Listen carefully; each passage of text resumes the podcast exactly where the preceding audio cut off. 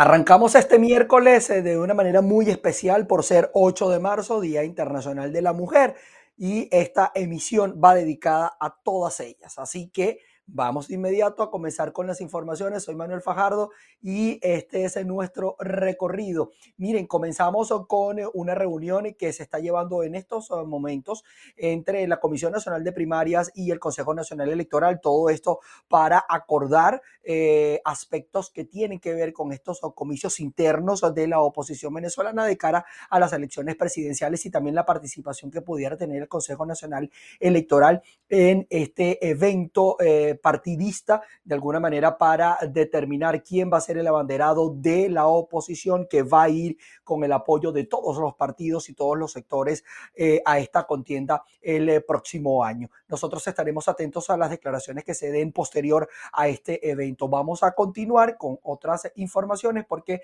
en diversos estados de Venezuela las mujeres conmemoran eh, su día con movilizaciones, todo esto para exigir principalmente el respeto a sus derechos laborales.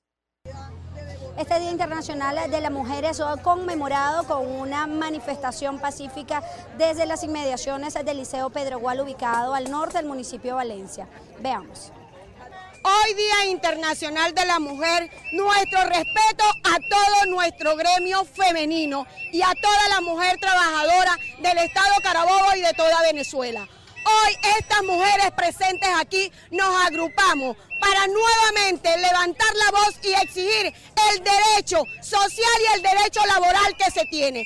Vamos a marchar hasta la Defensoría del Pueblo para exigirle que se pronuncie y dé respuesta a tantas solicitudes que se le ha hecho en relación al maltrato laboral de un sueldo por debajo de 6 dólares en donde nos están literalmente matando de hambre.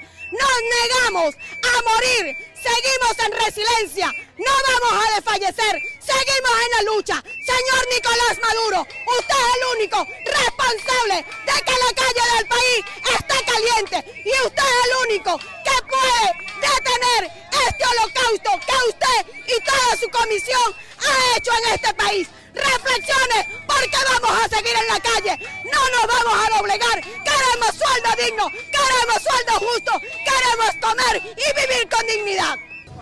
En esta manifestación pacífica exigieron una vez más la eliminación de las tablas ONAPRE del memorándum 2792. Además, consignaron ante la Defensoría del Pueblo un petitorio exigiendo respeto por sus derechos laborales. Desde el Estado Carabobo, región central de Venezuela, reportó para ustedes Ruth Laverde. Este 8 de marzo, Día Internacional de la Mujer, en la Redoma del Mango, en el municipio San Carlos, capital del estado Cojedes, las mujeres representantes de los diferentes gremios profesionales se concentran una vez más para exigir los derechos laborales. Aquí estamos en la lucha por todas las reivindicaciones sociales y, el bienestar de todas nosotras las mujeres. Todas las mujeres aquí somos unas guerreras, batalladoras, siempre dando el todo por el todo. En la situación país nos hemos convertido en administradoras, ingenieras, abogadas, doctoras, todas las profesiones habidas y por haber para salir de esta crisis. Pues, desde acá un gran abrazo a todas esas mujeres y que Dios me la bendiga y me la acompañe y que viva Venezuela, que viva Cogede y que viven todas las mujeres de acá, del Estado. Hoy, como todos los días del mundo, salimos a la calle con este grupo de mujeres guerreras a luchar por un sueldo digno, por la dignidad de los trabajadores y las mujeres de Venezuela. Nosotros somos un grupo de mujeres que hoy, como todos los días, salimos a la calle a luchar por este, la salud, por la familia, por nuestros hijos, para que tengan una vida social digna y donde podamos comprar nuestros insumos a diario, que, lo que nuestra canasta básica sea digna y podamos comprar lo que nosotros queramos con nuestro sueldo. Por eso estamos hoy en pie de lucha. Y mientras hayamos mujeres de pie, no habrá un pueblo arrodillado. Así que solo de rodillas ante Dios nuestro Señor Jesucristo.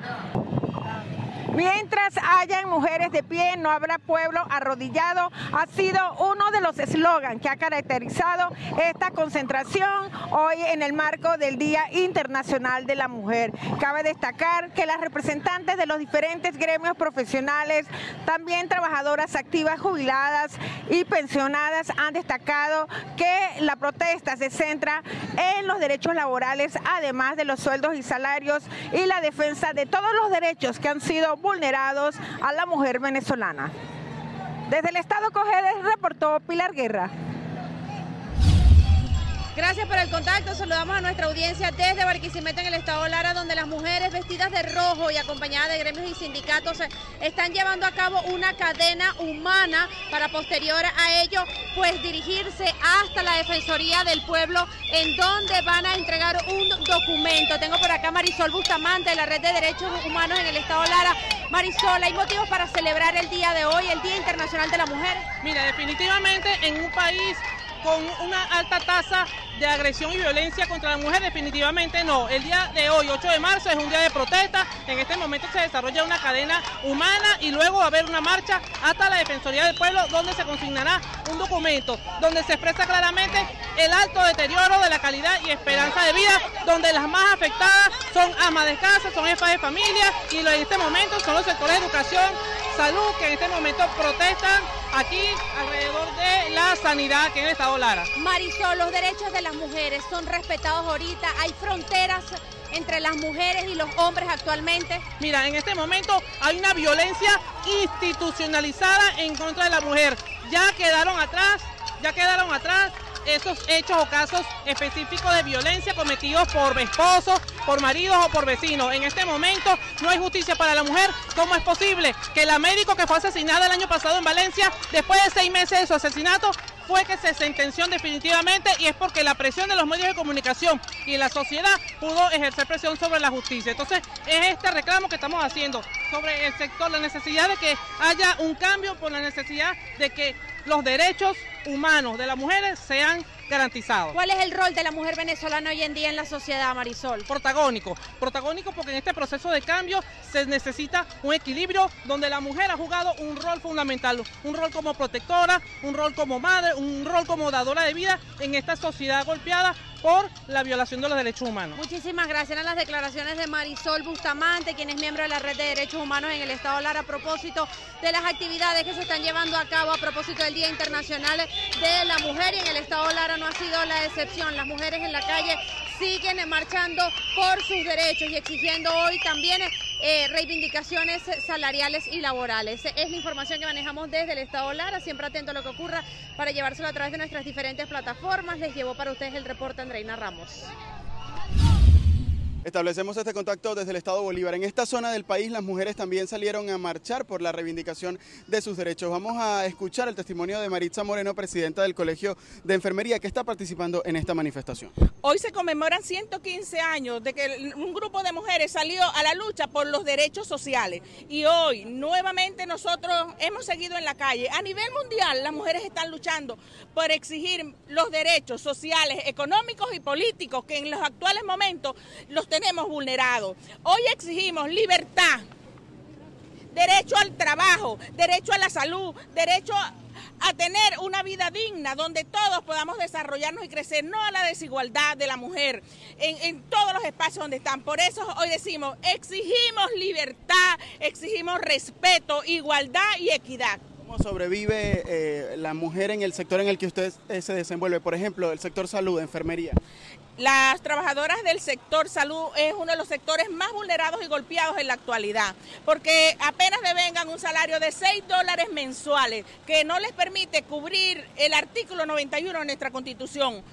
Y por eso las enfermeras tienen que hacer dos y tres trabajos y, y también realizar la economía informal para poder cubrir las necesidades básicas como es la alimentación. Bien, parte entonces de las declaraciones de Maritza Moreno, presidenta del Colegio de Enfermería de Ciudad Guayana, que está participando en esta manifestación que se está realizando en esta zona del país a propósito de este 8 de marzo, Día Internacional de la Mujer. Con esta información regresamos el contacto con ustedes al estudio. Adelante. Y precisamente en esta fecha tan especial queremos mostrarle un ejemplo de las féminas que lo dan todo trabajando diariamente en las calles para salir adelante. Veamos a continuación el caso de una vendedora de jugos en el estado portugués. Mucha disminución porque usted sabe que, por ejemplo, ahorita la falta de efectivo, eh, la gente pues no tiene plata en la calle la, y la, que la, la mayoría de la gente me dice, no, pues me, me tomaron un juguito, pero lo necesito para la comida, más que toda la gente, pues eh, lo poco que ganan es para la comida. ¿Cuánto cuesta un vaso de jugo? Tengo de 5, de 10, de 15 y de un dólar, sí. De 5 bolívares, de 10 bolívares. 15 bolívares y de un dólar también. Bueno, yo por ejemplo, hay personas que llegan, ay no, me tomaron un juguito, pero tengo son 3 bolívares. No, pues vamos a dárselo porque ellos se van conforme con su juguito y yo me, me quedo con mis 3 bolívares, pues. Claro, yo tengo cuatro muchachitos que tengo que mantenerlos y conchale, yo pues a la, a la lucha, estoy al día, con la lucha al día. ¿Para qué le alcanza lo que consigue día a día? Pues para comprarle algo a mis hijos, pues. Para comprar nada. Claro, eh, sí, por ejemplo, pues la, la, como se dice, estoy hablando de las ganancias, para las ganancias pues para comprarle el alimento a mis hijos, pues a veces pues recortadito, pero a veces sí tenemos para comprar un poquito ahí. ¿La comida qué es lo que más? Sí, la comida, la comida, porque ahorita es mentira que uno va a decir, ay, le voy a comprar a mis hijos zapatos, ropa, eso es mentira, ahorita lo que uno hace es para la comida. ¿Cuántas horas al día más o menos tienes que yo trabajo, pues, por lo general, como lo mío es jugo de naranja, siempre salgo a las 9, que empieza a calentar el sol, como hasta las 4 o 5 de la tarde. ¿Por todo el centro? Por todo el centro, yo te camino por todo el centro. ¿Y hay algún día que haya sido demasiado malo que se va sin venta? Sí. Hay días que a veces sale uno y vende uno o dos jugos nada más. Como hay días que también se venden, como, hay, como hay días que se vende medio saco, uno se va alegre, pero hay días que no, no, no, no vende uno para llevarle ni una harina a sus hijos para la casa. Así es, la mujer venezolana echada para adelante. Entre tanto, en el estado Falcón, una anciana sobrevive gracias a la solidaridad de sus vecinos debido a que los 130 bolívares de la pensión no le alcanza para cubrir sus necesidades básicas. El panorama del adulto mayor en Venezuela es desolador. No existe un plan nacional de envejecimiento que profundice normas y políticas que garanticen el bienestar de todas las personas mayores. Hoy, desde la ciudad de Coro, en el estado Falcón, les mostramos un reflejo de esta realidad. Nos vinimos al sector Cruz Verde, a la casa de la señora Carmen López. Tiene 81 años, no tuvo hijo y sobrevive gracias a la caridad de sus vecinos. Los vecinos, que son los que me están ayudando a, la alimentación y, y cualquier cosa que, que me hace falta, ellos me ayudan. Camino con la silla. Pero de resto no, tengo que agarrarme de algo para poder caminar. Tengo familia, pero es como si no tuviera nada, porque ellos no vienen aquí. ¿Tuvo hijos, señora Carmen? No. Por este tiempo le hemos brindado apoyo a ella, porque en realidad no puede caminar. Eh, tuvo una fractura de cadera y ella la, mantenido en silla de ruedas, pues, y entonces le, ayudamos, a ella se le llega su pensión, le compramos su comida, cualquier organismo que le traen, y yo se la organizamos y le damos su comida como siempre. Y la hemos mantenido, pues. En medio de la crisis que le toca a todos, ¿cómo hacen ustedes entonces para estirar también los pocos ingresos que puedan tener? En cualquier, en cualquier cosa se le da un apoyo a ella, pues no importa. Le da a ella su apoyo y su alimentación, más le compramos su vitamina y luego en la mañana le, damos, le damos su chicha con su vitamina porque se puede mantener porque no, en realidad no puede caminar. Y una asociación que le, trajo, le traen pañales, le traen cualquier cosa para mantenerla a ella. Bueno, pues. allá han venido ya tres personas y le han traído cualquier cosa. ¿Recibe alguna ayuda esporádicamente? Pues sí, hay una ayuda. ¿Qué necesidades tiene ella actualmente? Bueno, la ansiedad es que no puede caminar y me dice que en realidad carga la sillita, camina hasta la calle allá y yo la regaño porque en realidad no puede caminar bien, puede tener más factura o cualquier cosa que tenga. La pensión que recibe la señora Carmen López equivale a menos de 6 dólares, lo cual no permite que pueda abastecerse de alimentos, medicinas, bienes y servicios básicos para poder subsistir, además de que requiere con urgencia una silla de ruedas y la reparación de su vivienda. Desde el estado Falcón, Venezuela, reportó Martí Barbera. La Sociedad Anticancerosa en el estado Guárico aseguró que existe un incremento en los casos del virus de papiloma humano, el VPH. La institución manifestó que esta situación es preocupante debido a que no existen cifras oficiales a escala nacional. Como parte de la celebración del Día Internacional de la Mujer, la Sociedad Anticancerosa en esta zona de Venezuela manifestó su preocupación sobre el incremento de casos de virus de papiloma humano. Especialistas aseguran que esto se debe a muchas razones, una de ellas el desconocimiento sobre el virus por parte de las mujeres. Las cifras son realmente muy alarmantes. Si lo pusiéramos de, un, eh, de 10 pacientes que observamos, aproximadamente de 7 a 8 pacientes de, que examinamos dentro de lo que es la consulta ginecológica, pues eh, tienen lesiones preinvasoras o simplemente una vez que tomamos algún método diagnóstico, como por ejemplo eh, una biopsia de exocervi, pues podemos observar que la gran mayoría pues tienen la presencia del virus de papiloma humano. Una de las primeras causas es el inicio muy temprano de las relaciones sexuales. Eh, también lo que son las múltiples parejas, eh, que vendría siendo en este caso pues la promiscuidad, además de eh, muchísimos otros factores. Para ayudar a prevenir esta enfermedad, la Sociedad Anticancerosa presenta las siguientes recomendaciones. La principal medida preventiva que siempre recomendamos es el uso del preservativo. El preservativo es un método de barrera que pues protege de la adquisición del virus. Sin embargo, bueno, siempre explico también que el virus puede ser transmitido inclusive por contacto oral. Eh, también seguir realizando y fomentando lo que son estas charlas educativas, sobre todo a nuestros jóvenes, para tratar de disminuir lo que son estas cifras. Para conmemorar el Día Internacional del Cáncer de Cuello Uterino, esta institución de salud estará desarrollando el próximo 25 de marzo una jornada de citologías a bajos costos. En Guárico, Venezuela, Jorge González. Pasando a otras informaciones, el Instituto de Patrimonio Cultural en el estado de Nueva Esparta aseguró que el 70% de la restauración del castillo Santa Rosa ya está listo. Ana Carolina Arias está en el castillo y nos amplía. Como se recuerda, en dos oportunidades las lluvias causaron daños a algunos de los espacios del castillo Santa Rosa en la Asunción, lo que motivó su intervención. En esta ocasión, la visita que hace la presidenta del Instituto de Patrimonio y Cultura es para determinar el avance de las obras. Escuchemos. Hay un tema bien grave con el tema de las lluvias por el cambio climático que afecta a los patrimonios de manera sustancial. Por eso cuando hablamos del cambio climático no estamos hablando de simplemente que deja de llover o no llueve, sino que afecta de manera sustancial también el patrimonio cultural.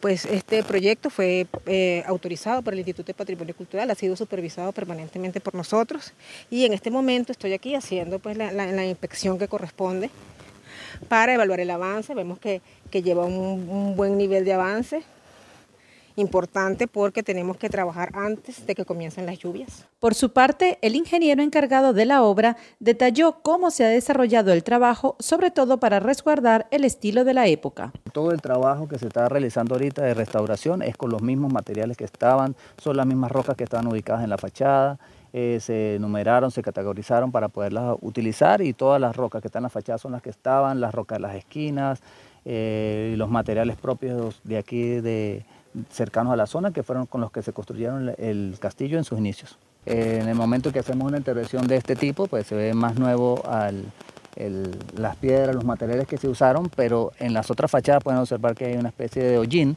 ese es un hollín realmente que se va a lavar, se usa un sistema de lavado especial y de allí va a quedar realmente, todas las fachas van a quedar con una tipología similar. Ese es el objetivo. Y a nivel de la flora, los hongos y todo eso que está en las paredes, esa es la parte del proyecto que se está desarrollando, ya se entregó a IPC, está en el proceso de revisión y aprobación para efectivamente en las próximas semanas estar ejecutándolo.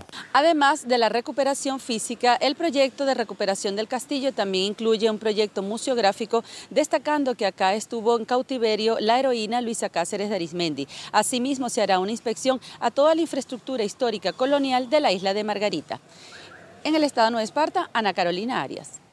Vamos a establecer nuestra primera pausa, pero en este día queremos resaltar la labor de las mujeres eh, que hacen parte de la gran familia de BPI TV y que día a día trabajan con ética, compromiso para mostrar las realidades eh, que se viven en Venezuela. La mujer es una fuerza poderosa que impulsa el mundo hacia adelante. Es un hecho comprobado. Cuando las mujeres adquieren las herramientas y oportunidades para desarrollarse, cambian el curso de la historia. Pero el valor de las mujeres va más allá de sus logros y contribuciones. Las mujeres tienen el impulso natural de empatizar, entender las necesidades y deseos de los demás. Esa capacidad única de conectar emocionalmente con otras personas para ayudar, sin importar los riesgos, adversidades, el lugar o el momento. Celebramos la valentía, audacia y coraje de las mujeres en todas las áreas de la sociedad. Ofrecemos un agradecimiento especial a nuestras profesionales de la información que forman parte del equipo de BPI TV. Ellas día a día lo dan todo para marcar la diferencia. Feliz Día Internacional de la Mujer. Seguimos revisando información. En Colombia, funcionarios del grupo antisecuestro de la Policía Nacional detuvieron a seis venezolanos que se hacían pasar por integrantes del tren de Aragua. Todo esto para extorsionar, hurtar bicicletas y también celulares. Los seis delincuentes fueron capturados durante un allanamiento en la localidad de Ciudad Bolívar, al sur de Bogotá. Logramos con esta actividad capturar a seis personas en flagrancia la incautación de granadas de fragmentación, estupefacientes, armas blancas, armas de fuego, panfletos con la denominación Tren de Aragua que son utilizados para la extorsión a comerciantes en diferentes sectores de la ciudad. Es un trabajo contundente en contra de las organizaciones delincuenciales que bajo ninguna circunstancia la Policía Nacional de los Colombianos va a permitir que estos fenómenos se extiendan y que generen intranquilidad en los ciudadanos. Según la policía, en el operativo fueron incautados dos granadas, 14 celulares, munición, estupefaciente, cuatro bicicletas y también 15 panfletos alusivos al grupo armado. En Bogotá, Miguel Cardosa, BPI TV. El presidente de Argentina, Alberto Fernández, anunció un refuerzo de eh, las fuerzas de seguridad federales eh, presentes en la ciudad del Rosario con el objetivo de desarticular las redes de narcotráfico. La lucha contra el crimen organizado, a pesar de los esfuerzos realizados, no han alcanzado los resultados que esperábamos. El crimen organizado no se desarrolla de un día para otro. Requiere tiempo para tomar territorios, reclutar sicarios, cooptar voluntades en las fuerzas de seguridad, en la justicia y también en la política. Eso es lo que les garantiza su desarrollo, su expansión y fundamentalmente su impunidad. Los hechos y las imágenes de los últimos días dan cuenta de hasta dónde son capaces de llegar con sus ilícitos propósitos. Entiendo que Rosario nos necesita. Sé que sus fuerzas de seguridad son insuficientes para afrontar la solución del problema. He hablado en los últimos días con el gobernador Omar Perotti y con el intendente Pablo Hapkin. Ambos me ofrecieron su mirada y expresaron sus necesidades para enfrentar de fondo un problema que, repito, se ha desarrollado a lo largo de muchos años. En otras noticias, el secretario general de las Naciones Unidas, Antonio Guterres, eh, se reunió en Kiev eh, con el presidente ucraniano Volodymyr Zelensky para buscar soluciones eh, que permitan alcanzar la paz. Guterres señaló que la soberanía, independencia y unidad e integridad territorial de Ucrania deben mantener dentro de sus fronteras internacionalmente reconocidas.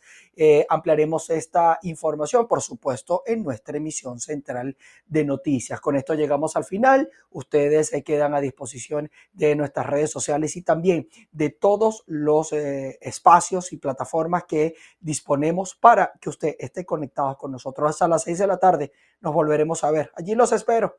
Buen provecho. Chao, chao.